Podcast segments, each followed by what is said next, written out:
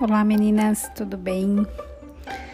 Estou passando aqui para a gente falar do nosso capítulo 8 do livro de Provérbios, onde o tema aqui na minha versão diz: A sabedoria pede para ser ouvida.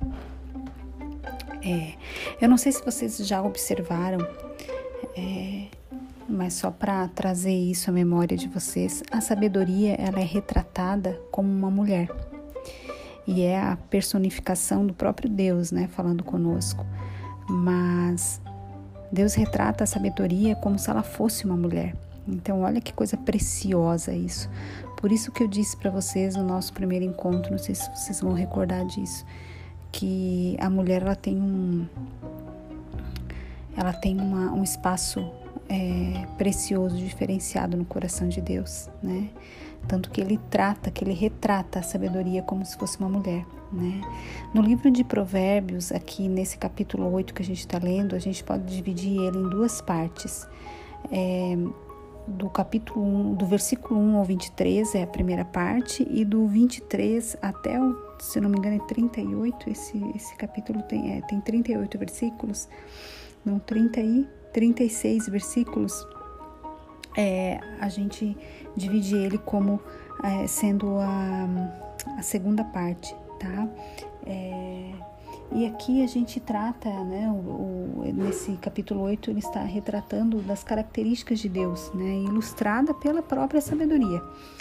É, quando, a gente, quando a gente começa aqui no, no capítulo 8, né, ele já começa é, falando aqui: escutem, pois a sabedoria chama, ouçam, porque o entendimento levanta a voz. Ele já começa dessa forma, né? A sabedoria clama por ser ouvida. Se a gente pula para o versículo 6, ele fala assim: olha que interessante isso, meninas.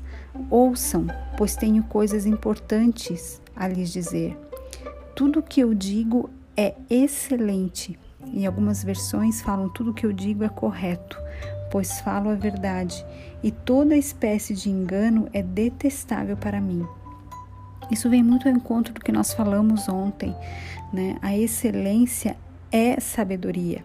A excelência gera sabedoria, né? Então, é, eu preciso trabalhar a minha excelência, eu preciso é, fazer bem feito aquilo que eu faço, eu preciso ter discernimento, conhecimento, eu preciso colocar um, uma, um, um esforço a mais naquilo que eu estou fazendo para ter excelência, para aumentar a minha régua e a partir daí eu adquiri sabedoria. Né? A sabedoria, ela fala coisas excelentes, ela não distorce a verdade, né? Ela, ela é clara, né? Ela fala assim: as minhas palavras são claras para os que têm entendimento e corretas para os que têm conhecimento.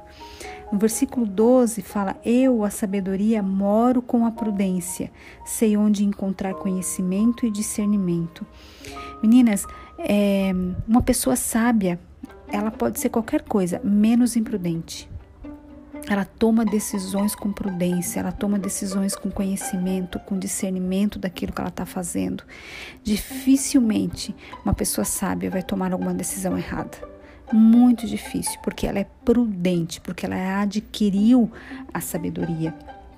É, Deus, em toda a sua magnitude, quando a gente vai lá para o versículo 17, já já estou andando um pouquinho aqui, só para a gente adiantar, é, Deus em toda a sua grandeza, em toda, em toda a sua grandiosidade, em toda a sua magnitude, Ele promete que qualquer que procurar conhecer, qualquer que procurar entender a sua palavra, a Bíblia, vai encontrar segredos, né? vai encontrar sabedoria ali. E garante, e ele garante que se você procurar, você vai achar. O versículo 17 fala assim, ó.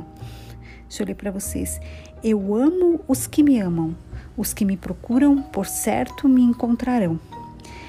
É a própria sabedoria falando conosco aqui. Eu amo os que me amam. E se você me procura, certamente você vai me achar. Entenda, Deus, ele só é encontrado. Entenda isso, grave isso para você. Deus, ele só é encontrado quando nós o procuramos. Se nós não o procuramos, se nós não queremos Deus, se nós não acessamos a Deus, a gente não o acha. porque Deus, ele não é invasivo. Ele não entra sem a gente convidá-lo. Ele não vai entrando como nosso inimigo para vir e destruir a nossa vida. Não. Deus, ele só entra quando a gente o convida. E se você procurar, certamente você vai encontrar. Queridas, nós vimos aqui que o Senhor, mesmo ele tendo toda essa grandeza, mesmo ele, tendo, mesmo ele sendo magno, né, em toda essa a, a, sua grandiosidade naquilo que ele fez, né, ele tem prazer em nos dar a sabedoria que nós precisamos.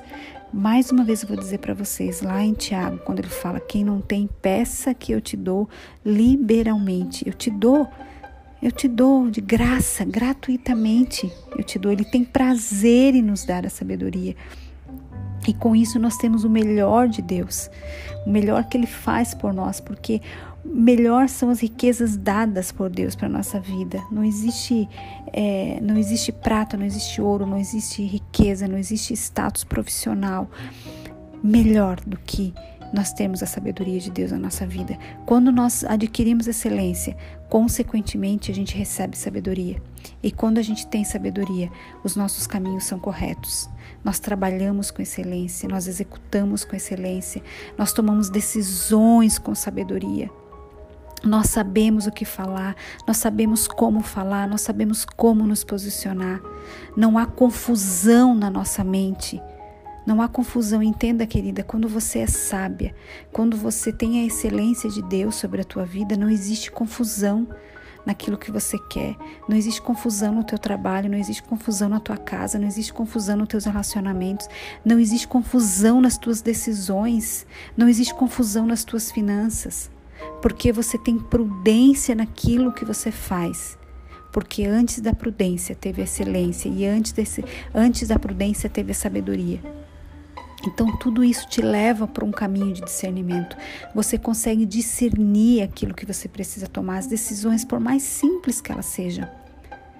Mas Deus te dá direcionamento e você tem a convicção de que você está tomando a decisão certa, porque existe um negócio chamado com três palavrinhas que compõe, é, a, faz parte da sabedoria: paz.